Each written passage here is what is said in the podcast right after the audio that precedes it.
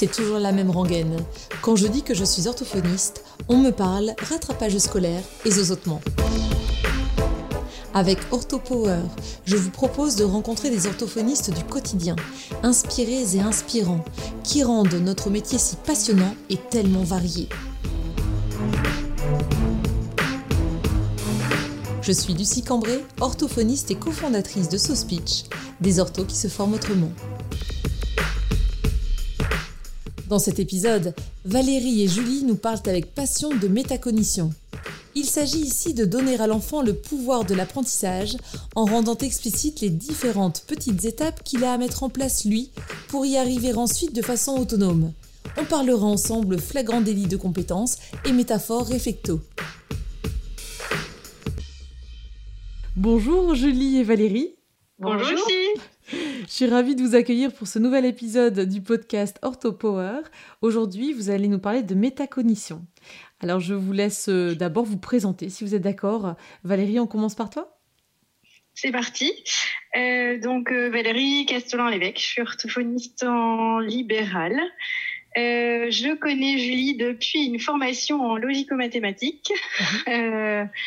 qui nous a fait nous poser nous-mêmes pas mal de questions et de remises en question on était arrivé là parce que nos formations en langage oral, en langage écrit, euh, qui étaient plutôt classiques, nous avaient pas permis de trouver des réponses pour l'ensemble de nos patients. Mhm. Et que la logique maths, à l'époque on appelait ça comme ça, on parle de cognition mathématique. Hein. Euh, la logique maths euh, semblait être une des clés pour arriver à aider plus de nos patients. Mhm. Voilà, je vais laisser Julie se présenter.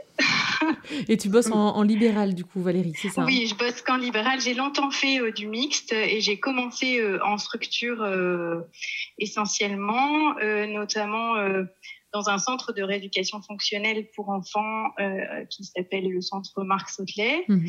et où je pense que j'avais déjà une chef de service orthophoniste, Marilène Secville, euh, qui avait planté des petites graines de la métacognition, euh, voilà, qui en faisait euh, sans que ça puisse être avoir la terminologie telle qu'on l'emploie aujourd'hui. Mhm. On en parlera plus précisément après. Vous nous direz d'où vient ce terme, si vous le savez, et, et, qui vous a donné envie de vous intéresser à ce domaine. Julie, je te laisse te présenter aussi pour les auditeurs, si tu veux bien. Ok, donc euh, moi Julie Dossini, orthophoniste en libéral aussi. Euh, bon, comme elle a dit Valérie, c'est autour de questions et de questionnements communs qu'on s'est euh, retrouvés et qu'on a découvert que finalement, ben, on travaillait quand même super bien ensemble et qu'on s'entendait très bien. Euh, voilà, moi j'ai euh, donc euh, la chance, parce que oui, c'est une chance de d'avoir une équipe pluridisciplinaire au cabinet dans lequel je travaille, donc dans la métropole lilloise, à Fromel, où en fait finalement on enfin, j'ai découvert vraiment énormément euh, l'enrichissement mutuel et partagé mhm. au travers euh, des échanges avec les collègues ergothérapeutes, neuropsy, psy, euh, ostéo. Kinésiologue aussi, tout ça me hein. passionne. Tu bosses aussi avec un kinésiologue, il me semble, hein, c'est ça? Oui, exactement. Et puis orthoptiste, et puis il y a eu sophrologie, il y a eu ah, même coach pilate. Enfin, je veux dire vraiment dans le côté global euh, considération globale de la personne et de son hmm. environnement. Ça, c'est vraiment quelque chose qui me tient, euh, qui me tient à cœur. Mhm. Super. Et comment vous vous êtes euh, intéressées toutes les deux à ce vaste domaine finalement qu'est la métacognition? Alors, euh, donc euh, pour ma part, à Fromel, j'avais aussi la chance de euh, faire équipe avec une ergothérapeute, Hélène Gilles Véril, et c'est elle qui m'a évoqué la métaphore réflecto, dont on parlera certainement aussi plus en détail tout à l'heure. Donc, c'est une approche métacognitive qui a été inventée par Pierre-Paul Gagné, un psychologue canadien. Mm-hmm dans les années 80. Et euh, bah, de fil en aiguille, c'était aussi la période où je j'aimais bien faire venir les formateurs euh, qui proposaient des sujets de formation qui m'intéressaient. Donc j'avais envoyé un email à Pierre-Paul Gagné en lui demandant s'il était prêt à venir en France pour faire une formation. Hmm. Quand soudain, il m'a répondu qu'il euh, ben, il pouvait pas venir parce qu'il était en train d'organiser un colloque à Montréal euh, sur les fonctions exécutives, les apprentissages, enfin vraiment aussi euh, quelque chose de grandeur outre-Atlantique, donc vraiment quelque chose d'assez énorme. Et par contre, ben, comme lui ne pouvait pas venir, dans son mail, il proposait ben, qu'on vienne là-bas. Allez. Toutes les deux. Euh, c'est parti, j'envoie mm. au réseau des orthos euh, avec qui euh, j'interagissais à cette époque-là, notamment autour du noyau, autour des, de la logico-mathématique de l'époque, là, toute mm-hmm. une équipe d'orthos.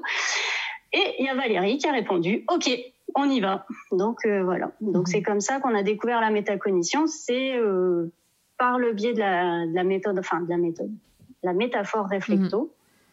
Et puis après, on est parti euh, à Montréal ah, pour rencontrer Pierre-Paul Gagné et son univers euh, méta-cogitant, cognitif et tout voilà. Et c'était parti, l'engrenage était euh, enclenché. Donc on a rencontré Pierre-Paul Gagné, hein, tout intimidé. Et la participation au colloque EduCo, elle n'a fait que, que, révéler en fait que les présentations et les recherches en neurosciences, en mhm. psychologie clinique qui étaient présentées euh, nous, on arrivait à voir leur application dans le cadre des apprentissages et dans le cadre des difficultés que pouvaient rencontrer nos patients. Et mhm. euh, on est revenu avec une énergie folle mhm. euh, d'essayer de mettre ça en place dans nos prises en charge. Donc, le petit noyau qu'on avait déjà, ben, il s'était orienté vers ces approches-là. Mhm. Bon, faut expliquer aussi que Pierre-Paul Gagné, c'est vraiment quelqu'un d'hyper généreux et qui nous a inclus d'emblée dans la boucle des gens auxquels il transmettait euh, toutes les nouveautés, toutes les publications scientifiques, mhm. euh, tous les groupes de travail qui pouvaient exister. Donc, euh, on a été un peu noyé, mais agréablement noyé, mhm. et on a fini par baigner dans la métacognition grâce à lui. Euh, et euh, et je pense que voilà, ça a été à la fois une, enfin, une entrée pour nous dans un univers que maintenant, enfin, auquel on adhère euh, pleinement mhm. et qui est maintenant soutenu aussi par toutes les publications euh, des neurosciences. Mhm.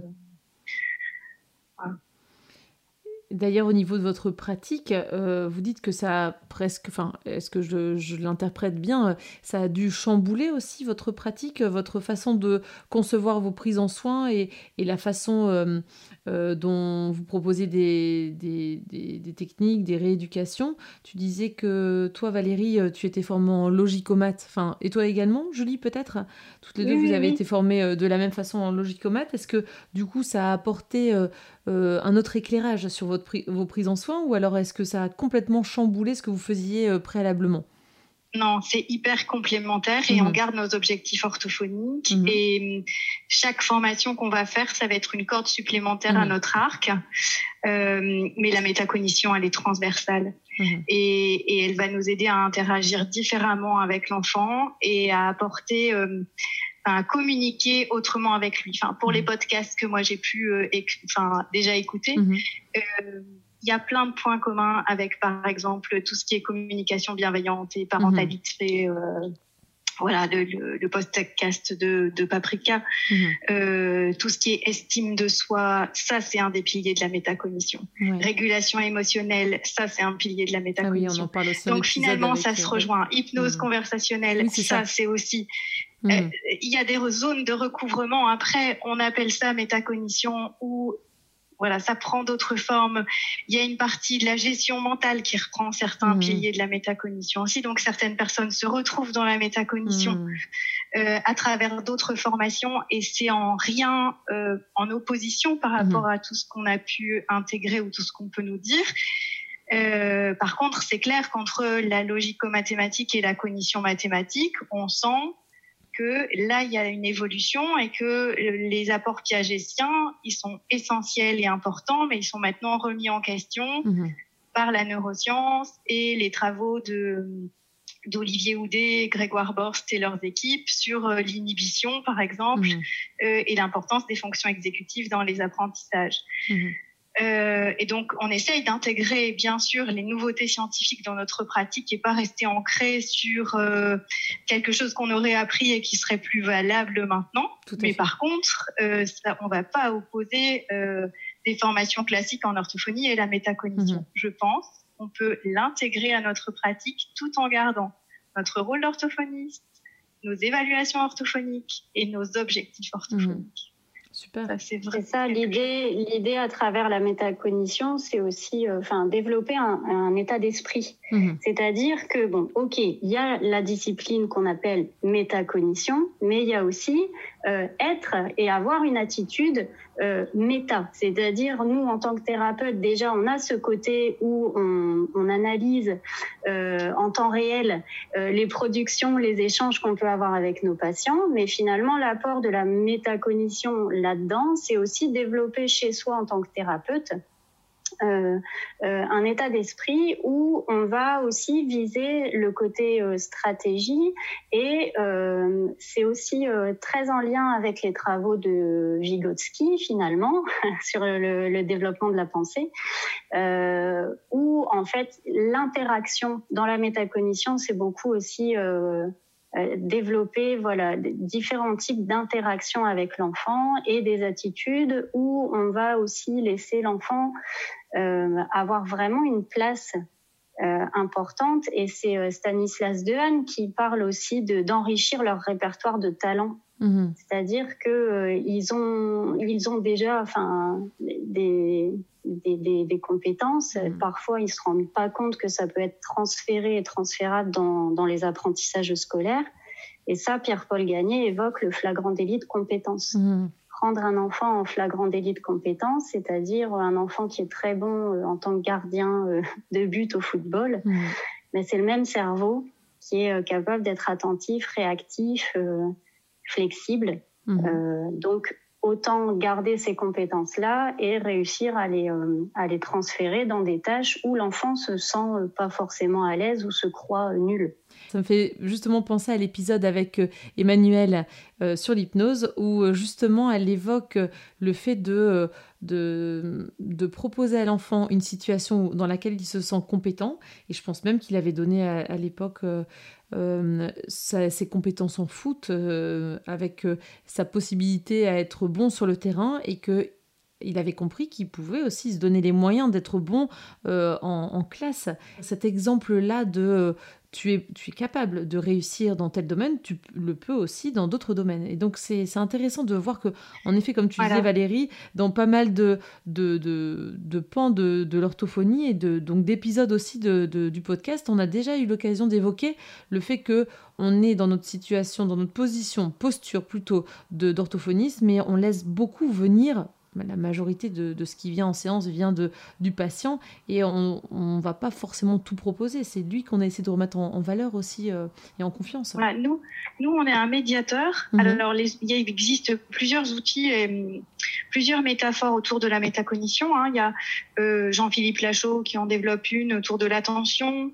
Euh, qui s'appelle les petites bulles de l'attention mhm. et il y a un programme qui s'adapte à l'école et qui s'appelle Atoll, donc mhm. attention à l'école.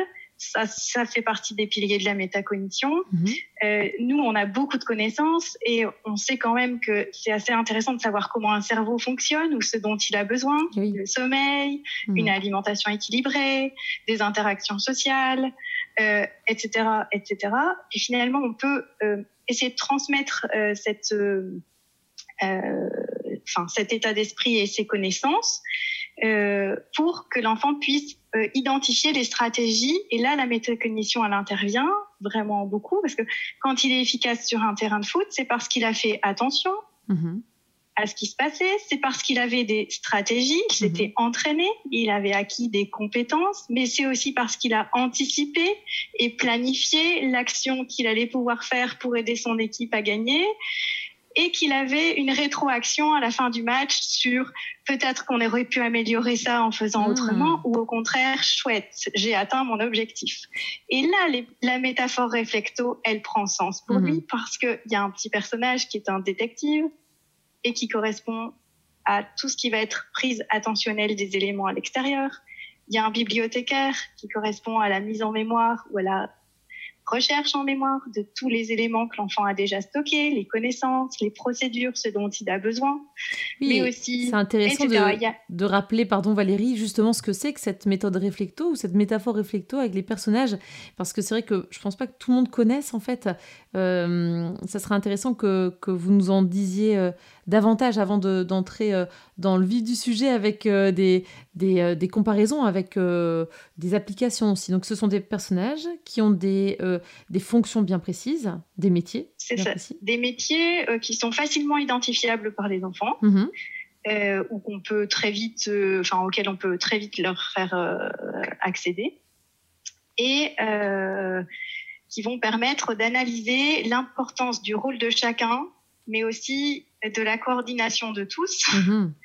euh, dans euh, le fait d'atteindre un de ces objectifs. Mhm. D'où l'intérêt d'avoir une situation de réussite de l'enfant ou de les faire intervenir euh, progressivement dans euh, l'analyse d'une tâche. D'accord, super. Donc il y a huit petits personnages qui vont représenter euh, des étapes clés ou mhm. des, euh, des fonctions cognitives ou exécutives qu'on va mettre en jeu dans des apprentissages, certes, nos objectifs orthophoniques, certes, mais aussi dans le quotidien. Pour traverser la route, il faut faire attention, il faut connaître le code de la route. Donc il faut à la fois prendre des indices externes mais avoir des connaissances pour pouvoir se dire que oui, c'est le bon moment mhm. et s'engager, ou non, j'attends encore mhm. et attendre. Ouais, en fait, Pierre-Paul, il définit euh, le modèle réflecto, donc il insiste bien sur un modèle ou une métaphore et non pas une méthode. Mmh. Euh, donc il définit ça comme euh, une métaphore pour aider, euh, alors ils disent l'apprenant, l'enfant, le patient, voilà, à savoir gérer ses ressources cognitives et exécutives. Mmh. Donc c'est vraiment à glisser de façon même impromptue dans, dans, dans une, une rééducation.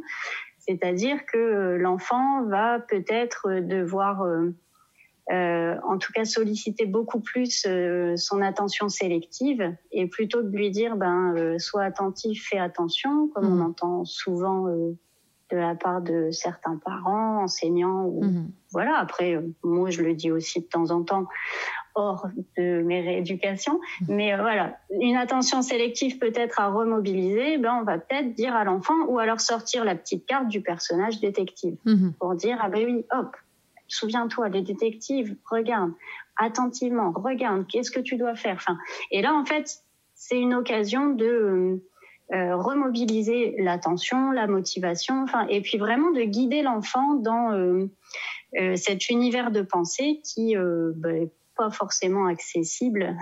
Mhm. bon, nous, en tant que personne extérieure, on n'y a pas accès, mais même lui euh, n'a pas conscience de, des processus mentaux qu'il met en place pour réussir ou pour euh, finalement échouer. Et ça vous arrive de... Euh, d'utiliser, comme on l'a évoqué juste avant, une situation de la vie courante de l'enfant qui soit hors apprentissage scolaire, hors euh, séance d'orthophonie, mais de le faire euh, essayer d'analyser ce qu'il a mis euh, en œuvre comme compétence et, à qui il a fait appel en, guise de personnage pour réaliser telle ou telle action, par exemple dans le sport, dans... ça arrive? Ça, ça peut être une bonne porte d'entrée. D'accord. Euh, la force de Reflecto, c'est que chaque agent, parce que mhm. ce sont des agents, ah oui, pardon. euh, a un virus qui lui est associé. Ah, excellent. Euh, et que le virus, il représente simplement le type d'erreur qu'on peut ah. être amené à faire. Ah, et il déculpabilise l'enfant parce qu'il a été attaqué par le virus Trouve Rien qui attaque le détective. Ou voilà, le virus du bibliothécaire, il, est vraiment terrible. C'est celui qui paralyse la mémoire, hein, simplement parce que c'est pas bien organisé dans la mémoire. C'est si je sais, je sais, je sais. Mm-hmm. Ou ah, ah, oui, les enfants qui font ah oui, je le savais. Mm-hmm. Et c'est vrai qu'ils le savaient et que ça leur évoque quelque chose. Mm-hmm. C'est aussi les enfants qui font ah non mais là j'ai pas fait attention. Ok.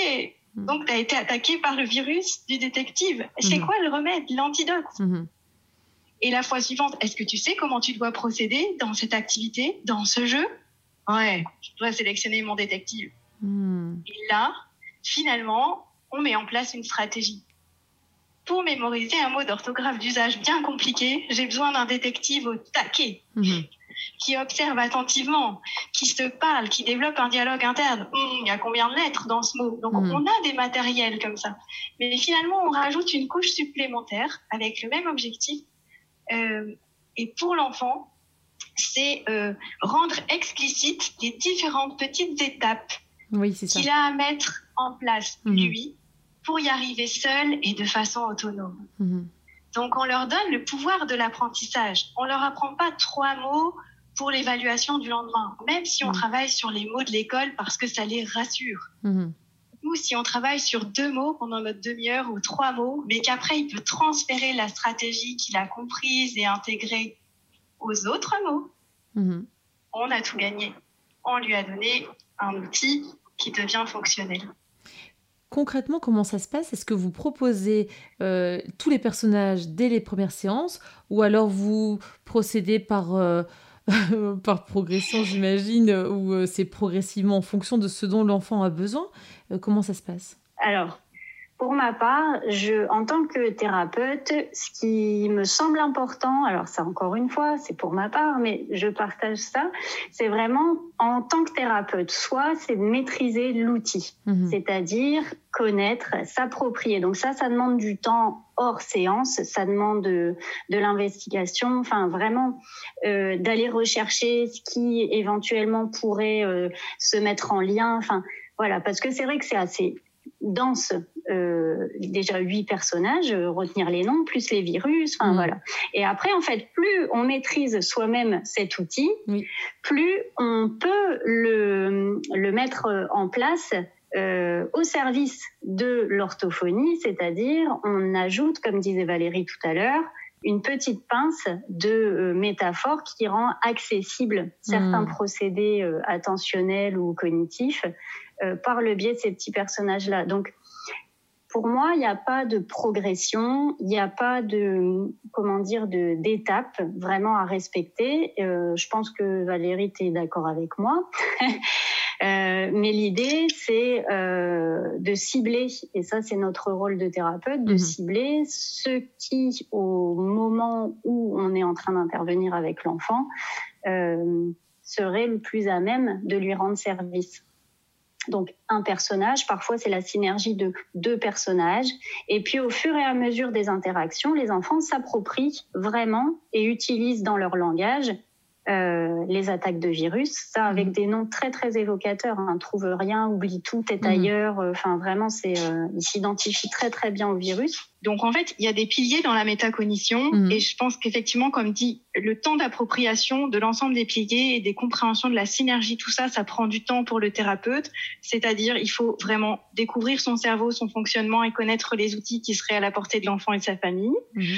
Euh, avoir des notions sur ce que c'est que l'attention, et comment on peut la rendre euh, accessible et compréhensible pour les enfants et leurs familles, avoir une idée de du rôle des émotions et de l'importance de la régulation émotionnelle dans les apprentissages, euh, développer et expliciter un langage intérieur, c'est-à-dire qu'est-ce que je me dis pour arriver à faire ci, ça, ça, quelles sont les étapes des apprentissages, ça, ça fait un petit peu partie de notre cursus euh, initial décomposer toutes les petites étapes d'apprentissage euh, de l'orthographe d'usage, des voies de lecture, euh, de la compréhension, etc.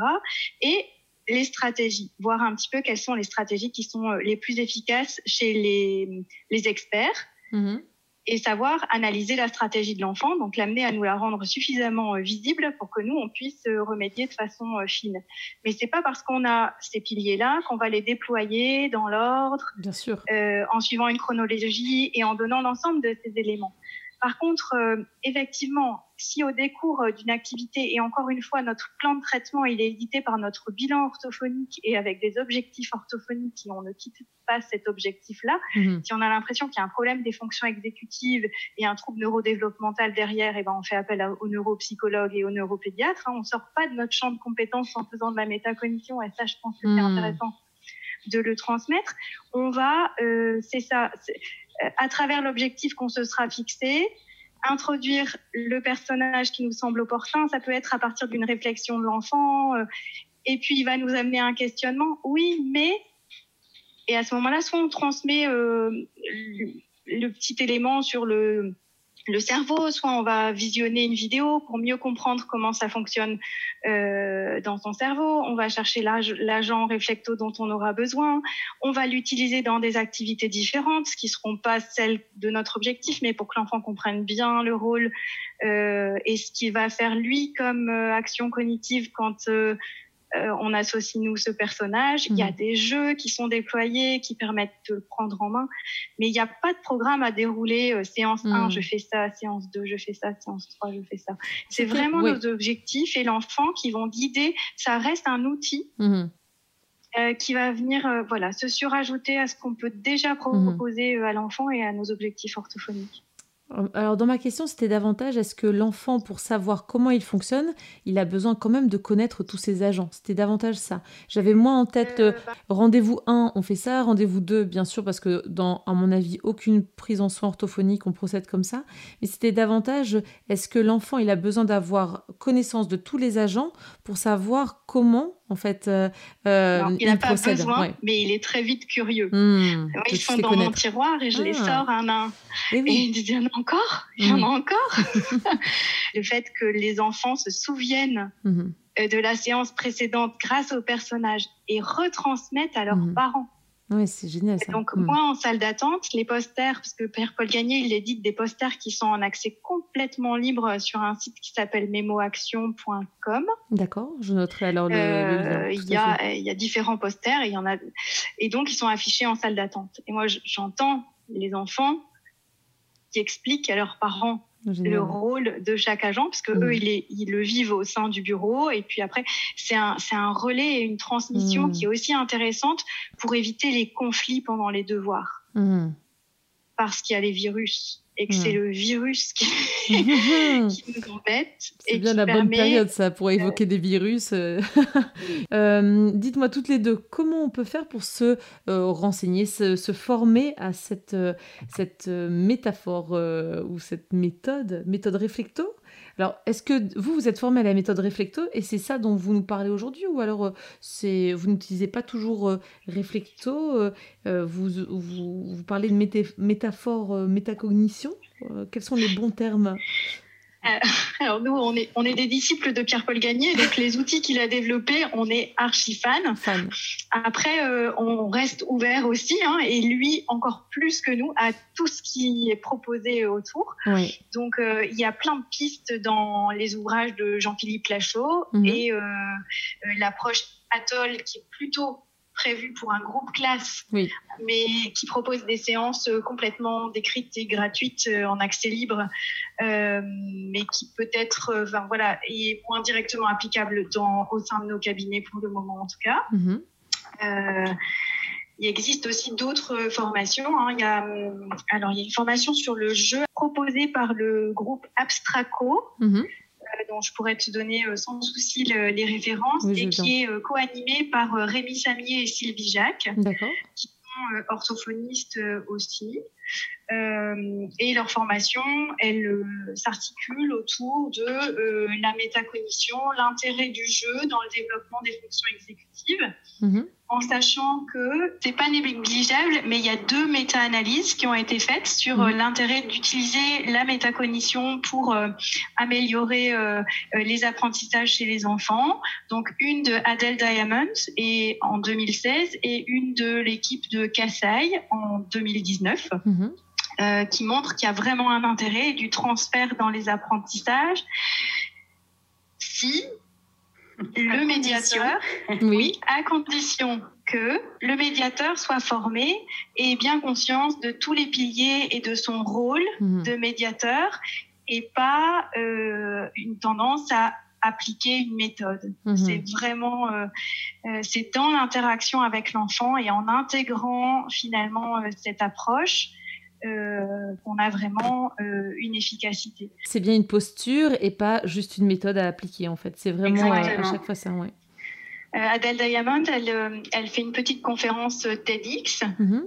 où elle explique qu'en fait, on a l'impression que les connaissances sont premières, mais que si elles sont essentielles, euh, c'est plutôt les fonctions exécutives qui sont prédictives Deux, une vie professionnelle épanouie, une vie personnelle épanouie. Ah oui. Moins de conduite addictive. Voilà, moins de prise de risque mhm. et un équilibre émotionnel meilleur. D'accord. Donc finalement, fort de ces éléments qui sont renforcés par des études scientifiques et des méta-analyses, c'est assez robuste au niveau mhm. scientifique, mhm. Euh, on avance. Il y a vraiment beaucoup de ressources sur le site mémoaction.com. Mhm. Après le travail de Rémi et Sylvie, c'est vrai qu'ils enfin, ils ont même sorti un, un livre euh, aux éditions Tom Pouce c'est euh, voilà neuropsychologie et stratégie d'apprentissage. Concrètement, que faire? Mhm. Avec vraiment beaucoup de schémas très très explicites et euh, faciles à comprendre, en tout cas pour nous orthos. Donc c'est vraiment un coup d'œil intéressant. Euh, et ensuite, je pense que là, le fait d'avoir été confiné aussi, on mhm. a eu accès à des formations en ligne notamment euh, de formateurs euh, canadiens mhm. ou euh, même parfois américains. voilà, il y a comment elle s'appelle Annick Pelletier? Annick Pelletier, moi j'ai suivi la formation d'Annick Pelletier sur le, le jeu et les fonctions exécutives. Et donc le jeu est un prétexte pour euh, développer ou euh, prendre l'enfant justement en flagrant délit de compétence mhm. d'une sollicitation d'une fonction exécutive et qu'on va transférer dans une des fonctions qui correspond à nos objectifs. Mhm. Euh, et la formation de Sylvie et Rémi, elle reprend un petit peu ce, ce, ce, même, ce même abord, mais en orthophonie, on a cette habitude d'utiliser pas mal le jeu. En fait. Tout fait. Le tout, c'est que ça le rend encore plus légitime parce que finalement, on arrive à extraire et à un petit peu mieux analyser ce qui dans le jeu va pouvoir être transféré ou ce qui est transférable. Merci Valérie. Est-ce que vous avez des cas concrets de patients euh, qui vous viennent en tête euh, et pour lesquels euh, les, les agents réflecto ont été d'une grande utilité ou est-ce que vous avez comme ça des... des Alors moi j'ai un SMS. Oui, dis-moi. J'ai un SMS euh, d'un petit patient. à l'appui. Non, mais c'est, ça fait partie. Euh, je pense que, enfin, moi, voir les parents me dire, euh, ils me racontent ce qu'il fait avec vous. Euh, ah oui, le détective, il m'en a parlé parce que forcément, à un moment donné, je, j'explicite aussi ce que je fais avec l'enfant en essayant de rendre mon bureau le plus ouvert mhm. possible. Euh, et voir que les enfants en ont spontanément parlé, mmh, c'est que c'est un signe qui les intègre et que ça leur parle. Euh, donc ça, c'est intéressant. Mais euh, sinon, donc ce SMS, je vais pas. Euh, donc c'est un petit bonhomme qui a déménagé à 800 km. Mmh. Euh, et donc, bah, la maman m'envoie régulièrement, voilà, juste un petit coucou d'Annecy pour dire qu'il est très heureux. Il a eu une pensée pour vous cette semaine grâce à sa technique de mémorisation des mots qui lui est très efficace. Pensée qu'il a ému. Voilà. Euh, ces petits mots, ils disent voilà, il n'est pas parti avec son orthophoniste et il en a retrouvé une sans mhm. doute euh, très chouette et qui lui a apporté un autre point de vue mais il est parti avec quelque chose qui l'a rendu plus autonome et mhm. finalement il s'est senti, senti sans doute fier de mhm. réussir à l'utiliser euh, même à distance et se rendre compte qu'il pouvait le faire tout seul. Moi je trouve que donner le pouvoir euh, aux enfants, leur amener à prendre conscience de tout ce qu'ils peuvent faire et de mhm. tout ce qui sont capables, c'est quand même euh, enfin un, voilà, un super, un super retour pour nous. Et oui, et presque un super pouvoir. ça, ça rejoint le super pouvoir, on les rend autonomes. et Pierre-Paul. Alors, il peut dire plein de choses, Pierre-Paul. Donc, le flagrant délit de compétence dont on a parlé tout à l'heure. Il peut dire aussi que euh, la métacognition, ça s'assimile à rire. Alors mm. là, euh, ça nous, moi, ça m'a fait mourir de rire pour le coup, mais de remarquer l'implicite et de le rendre explicite. Mm. Voilà. Et, euh, hier ou avant-hier, j'ai participé à une formation euh, animée notamment par Laura Alaria sur euh, euh, le lien entre l'oral et l'écrit. Bon, il y a eu des abords de processus métacognitifs dans la compréhension de, l'écrit et de l'oral, mais Laura Alaria, elle nous a donné un schéma qui m'a bien plu aussi en disant qu'on était des diffuseurs de connaissances. Mmh. Et c'est vrai que euh, finalement, développer la confiance en soi, c'est aussi développer euh, la connaissance de ses propres mécanismes et aussi de ses propres failles. Parce mhm. que si l'enfant sait d'avance qu'il a tendance à se faire attaquer par euh, tête ailleurs, bon déjà, mhm. comment détecter que sa concentration va se mettre sur un, une autre cible? Parce mhm. qu'être déconcentré, finalement, c'est être concentré sur autre chose. Et sur autres euh, mille choses peut-être. Donc euh, les enfants qui regardent partout, qui bougent, et mhm. voilà. Mais donc juste, c'est ça, rendre ce contrôle exécutif, c'est-à-dire euh, les ados qui me disent je suis à l'ouest. Ok, mais mhm. comment tu le sais que tu es à l'ouest? Mhm. Voilà. et, donc finalement, alors c'est petit à petit. Hein. dans l'idéal, c'est vrai que nous, avec notre cerveau d'adulte exécutif, ça paraît euh, évident de faire des liens déjà entre le nom de l'agent, et la fonction exécutive, et puis tout l'univers de penser que ça peut ouvrir, le, par exemple, le détective, si on prend celui-là, ben, l'enfant, il va falloir construire tout ça. Mhm. Par le biais de petites activités, par le fait de le surprendre euh, soit euh, en flagrant délit d'attaque de, virus ne trouve rien, ou mhm. alors justement dire bah ok regarde voilà est-ce que tu sens là que euh, tu es connecté, que ton attention elle est elle est bien régulée, enfin et il y a plein de choses et finalement appuyer encore plus les réussites, enfin c'est c'est vraiment des, occasions en fait d'accrocher et de donner du sens à ce que fait l'enfant. Mhm et lui donner le pouvoir de finalement euh, contrôler lui-même euh, l'organe qu'il a entre deux, deux oreilles et qui mmh. s'appelle le cerveau mmh. et qui, qui, est peut-être pas assez encore enseigné, mmh. même si ça tend à, à diffuser progressivement. oui.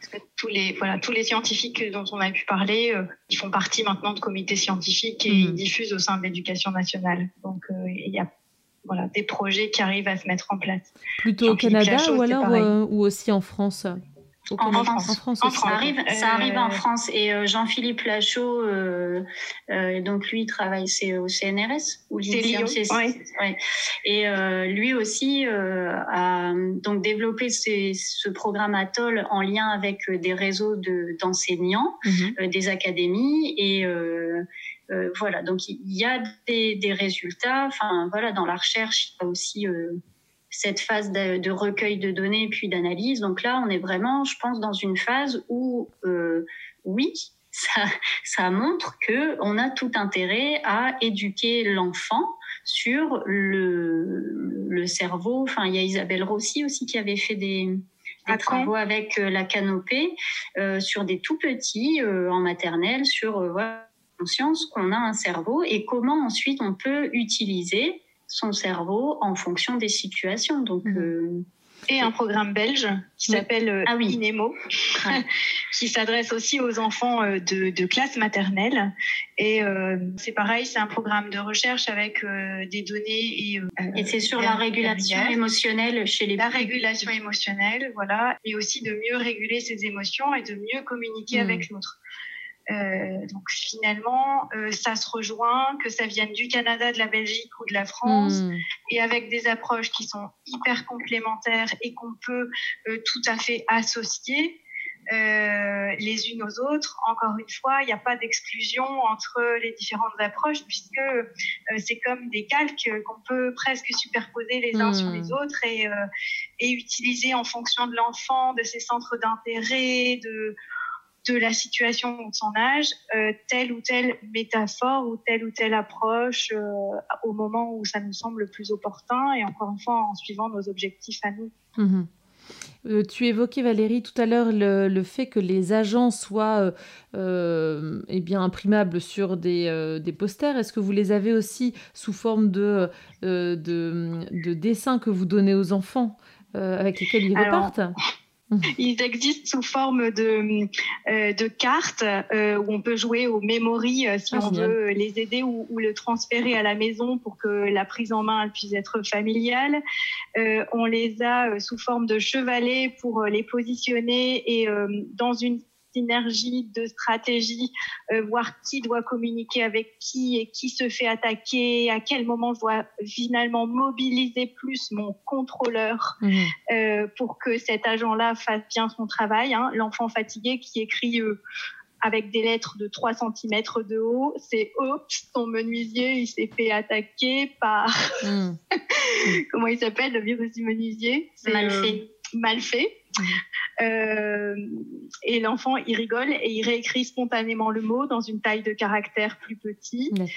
Et si c'était un problème de plan, euh, et eh ben il peut pas faire autrement parce que son geste graphomoteur est pas suffisamment subtil et là on hmm. aura peut-être besoin d'une ergothérapeute et ça sert à rien de lui faire réécrire le mot en lui disant si quand tu hmm. veux tu peux je veux que tu le réécrives en taille que ça tienne dans l'interligne donc les virus ils nous aident à détecter à quel moment finalement c'est compliqué pour l'enfant et d'apporter de notre propre chef ou par un conseil aux parents de pouvoir aider l'enfant au mieux. Et donc au niveau du matériel, c'est vrai que donc c'est édité chez Pirouette euh, ou Chenelière au Canada, mais c'est Pirouette en France. Donc il y a euh, Apprendre avec Reflecto et il y a un CD-ROM. Le CD-ROM fournit comme tous les matériels édités ou de par, enfin, par Pierre-Paul, inventés par Pierre-Paul Gagné, euh, il est vraiment très généreux. Enfin, vraiment, il est dans le partage. Et lui, l'intérêt aussi qu'il a, c'est de mettre au service de, tous euh, la diffusion mhm. de, ces petits personnages. Donc, euh, donc il y a vraiment, alors il y a des, des affiches, donc des, des, affiches à quatre. On peut faire une bannière à trois. Euh, il y a donc des petites vignettes autocollantes. Il y a des coloriages. Il y avait même développé un jeu qui était accessible que sur PC, pas sur Mac. Euh, enfin, il y a une barre d'outils que tu peux télécharger et euh, si tu bosses sur ordi, tu peux. Enfin, voilà. Enfin, c'est vraiment très, très, très. Il euh, faut imaginer mhm. que Reflecto, ça a été conçu dans les années 80. Oui. Et que ça trouve. alors, lui, il était déjà persuadé que depuis les années 80, il ne s'est jamais arrêté de le modifier. Et puis s'adapter aussi aux nouvelles découvertes, parce que mm. euh, donc euh, c'est quand même un hyperactif euh, de la recherche et c'est mm. pour nous un, un gain de temps énorme aussi parce que on profite de toutes ces recherches sans mm. filtre. donc, il nous envoie par Internet des, des ressources, en fait, où tout, on va dire, toute la synthèse, elle est déjà faite. Et hop, et il nous file l'article en lien avec euh, telle euh, ou telle donnée. Et, euh, et voilà. Donc, c'est vraiment. Il y a une multitude de supports et il est très ouvert aussi à l'appropriation, sous couvert qu'il soit cité, bien sûr, mhm. mais à l'appropriation des, des agents réflectos dans des idées de mise en œuvre ah il s'oppose absolument pas, il l'intègre même et il invite les gens qui lui ont soumis leur, mm, mm. Ah, euh, leur réalisation. Donc non seulement il les cite aussi, mais il les invite à présenter pour donner des idées aux autres de mm. euh, l'appropriation qu'on peut en faire. Super. Est-ce que toi, Julie, tu as euh, une anecdote de patient avec lequel tu aurais utilisé la métaphore réflecto? Alors euh, j'en ai en tête évidemment euh, beaucoup. Euh, alors moi vraiment le versant qui me surprend à chaque fois énormément, c'est la reconnaissance et l'identification à ces fameux virus, mhm. notamment un petit garçon qui est actuellement là en sixième et maintenant qui connaît les virus, il ne me répond plus bah je sais pas ou voilà, c'est euh, ah là oui ah là ah, euh, ah c'est oublie tout alors attends mm. comment je peux faire? Et là on a tout le langage euh, interne qui s'externalise aussi on peut intervenir du, dans, dans la dans le cheminement de la pensée de l'enfant le mm. fait qu'il arrive à exprimer pourquoi il n'y arrive pas plutôt que de dire je ne sais pas ou j'ai pas compris oui. Euh, voilà, là c'est parce que ah je vois plus ce que c'est, ah je sais comment ça s'appelle, mais euh, ok. Et là nous, enfin moi je, je, je, mets en place un système de questionnement où finalement je vais inciter l'enfant à euh, se rapprocher de plus en plus de la cible. Il va activer lui-même la pensée à laquelle il n'avait pas accès avant. Donc et après pareil une autre petite fille qui a eu euh, bon, qui a des grosses difficultés euh, exécutives euh, suite à des lésions cérébrales. Mhm. Et, et là, j'ai reçu un email hier justement de ben voilà, je t'envoie les photos de comment je travaille. Donc avec des personnages réflectos, avec une mise en image de ses leçons, et puis elle colle tous ses post-it, toutes ces images sur sa porte d'armoire dans sa chambre et elle fait une présentation genre de météo, enfin une présentation de ses idées. Et, et voilà, donc les parents majoritairement adhèrent, les mhm. enfants vraiment s'approprient le langage. Alors après, il faut savoir que dans le livre euh, Apprendre avec Reflecto, euh, c'est vraiment très fourni. C'est-à-dire que genre le détective, son script, c'est-à-dire tout ce que le détective pourrait se dire, mhm. il doit y avoir 20 ou 25 types de questions. Mhm. Alors, Bien sûr qu'avec l'enfant, même moi je les connais pas, mm. mais c'est d'aller justement piocher là-dedans et puis voir qu'est-ce qui parle le plus à l'enfant. Enfin, c'est vraiment très adaptable, c'est très très riche. Donc c'est ça qui demande aussi de l'énergie et du temps en tant que qu'adulte, parce qu'il faut s'approprier quand même une grosse partie de ça. Mais euh, c'est très très très euh, souple, très flexible et encore une fois, comme disait Valérie euh, toutes les façons de se l'approprier euh, dans un objectif qui est clair euh, et précis. Mais ouais, allez-y, quoi. Hmm. Go, go, go, c'est bon. Hmm? Mais c'est vrai que la métacognition, elle valide beaucoup des cases, toutes les cases de l'evidence practice base, hmm. qui est quand même, enfin, un courant aussi sur lequel on s'appuie maintenant. Hein, mais les éléments scientifiques sont probants, la clinique peut l'intégrer et on a des outils pour le faire les patients adhèrent et bon, nous, on est dans un contexte où on peut le mettre en place euh, au sein de nos séances. Ok, très bien. Est-ce que, euh, on l'a déjà un peu évoqué là, mais selon toi, Julie, euh, quelle est le, la spécificité des orthophonistes? Quel est ce super pouvoir qu'on peut prêter aux, aux orthophonistes alors, moi, pour moi, notre super pouvoir, c'est le, le pouvoir des mots MOTS. Mhm. Le langage, euh, c'est quand même un domaine qui, est, euh, qui demande énormément de, de, de, ressources et qui est transversal et qui a un pouvoir aussi euh, dans la communication qui mhm. est énorme. Donc, notre super pouvoir, c'est d'être aussi les professionnels du langage et des mots. Mhm. Très bien. Et pour toi, Valérie, quel est-il ce super pouvoir? Eh ben moi, je dirais que le super pouvoir de la métacognition en orthophonie, euh, c'est rendre les enfants plus autonomes, mhm.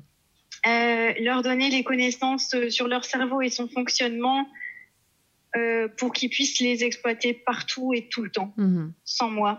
Voilà. Comme tu nous l'as montré avec. c'est que je ne peux malheureusement, ils ne peuvent pas m'emmener dans leur poche c'est pas du copier-coller. En fait, on n'attend pas du copier-coller, on attend euh, une intégration finalement et une compréhension de la stratégie qui est efficace pour eux. Mmh. Et c'est cette stratégie qu'ils vont pouvoir transférer. Et le fait que ce soit une stratégie, ça veut dire qu'elle peut inclure des variations. Mmh. On n'est pas dans un apprentissage. Il y a combien d'enfants qui viennent en cabinet et qui, les parents nous disent il avait appris par cœur et l'enfant mmh. connaît encore par cœur sa leçon et pourtant le jour de l'évaluation il n'a pas pu répondre à une seule question correctement. En fait, euh, ce degré d'intégration, euh, finalement, il est permis par, enfin, en tout cas, nous, on cherche à l'accroître avec la métacognition. C'est-à-dire, on va pas se chercher à mettre du copier-coller en place, mais une réelle compréhension de la stratégie pour que ce soit celle qui est efficace pour l'enfant. Si elle est rapide, parfait. Si on pense qu'il y en a une qui serait plus rapide, et c'est ce que permet les apprentissages scolaires aussi, hein, euh, mmh. on apprend une technique et puis après on en découvre une qui permet d'aller plus vite, d'aller plus loin eh ben, on, en acquiert et on utilise davantage celle qui va plus vite parce qu'elle est plus économique. Mhm. D'accord? On sait tous encore marcher à quatre pattes. Euh, et pourtant, on marche debout parce que c'est plus rapide euh, et plus efficace. Mais pourtant, euh, on saurait encore, pour aller ramasser un objet, utiliser une autre stratégie. Mhm. on développe le répertoire de stratégies de l'enfant pour qu'il puisse aller puiser celle qui, qui est le plus efficace et économique à un moment Mhm. tout à fait. C'est très bien résumé. Aussi, oui. Mhm. que beaucoup d'orthos, euh, sans le savoir, euh, sont déjà en posture méta. Mhm. très certainement. Donc euh, voilà, donc après, aller rechercher, aller lire, aller regarder des vidéos justement pour s'approprier encore mieux et plus et enrichir sa boîte à outils. Eh bien, on l'a bien compris aujourd'hui avec votre intervention, Valérie et Julie. Ça donne envie d'aller euh, creuser, d'aller euh, tout de suite voir sur le, sur le site dont vous avez parlé les euh, différents agents, voir à quoi ils ressemblent. Ils sont colorés, oui eh ben, il y a, même un petit, mais oui, et puis il y a même, parce que il y a même une petite présentation en musique, en ah, couleur, un petit truc animé, ah bah, voilà, où chaque agent est présenté enfin, allez découvrir par vous-même. Euh, prenez ce qui vous intéresse et puis hmm. si ça vous donne envie d'en savoir plus, et on te transmet, Lucie, euh, la liste de, des différents auteurs finalement ah, qui, euh, voilà, qu'on connaît aujourd'hui. Hmm. Il y a probablement plein de choses qu'on connaît pas encore, mais c'est un domaine qui, voilà, dans lequel il y a beaucoup beaucoup de recherches actuellement. Super. Eh bien, merci beaucoup à toutes les deux et puis je vous souhaite une bonne continuation dans Merci la métacognition. merci de ta confiance. Oui, c'est un super projet. On est ravis. Merci, merci beaucoup à toutes les deux et puis on se dit à bientôt. À bientôt. Merci. Voilà, j'espère que ce nouvel épisode d'OrthoPower vous a plu. Si c'est le cas, je vous invite à vous abonner sur votre plateforme de podcast favorite, d'y laisser un commentaire et une note 5 étoiles pour que notre métier soit connu et reconnu.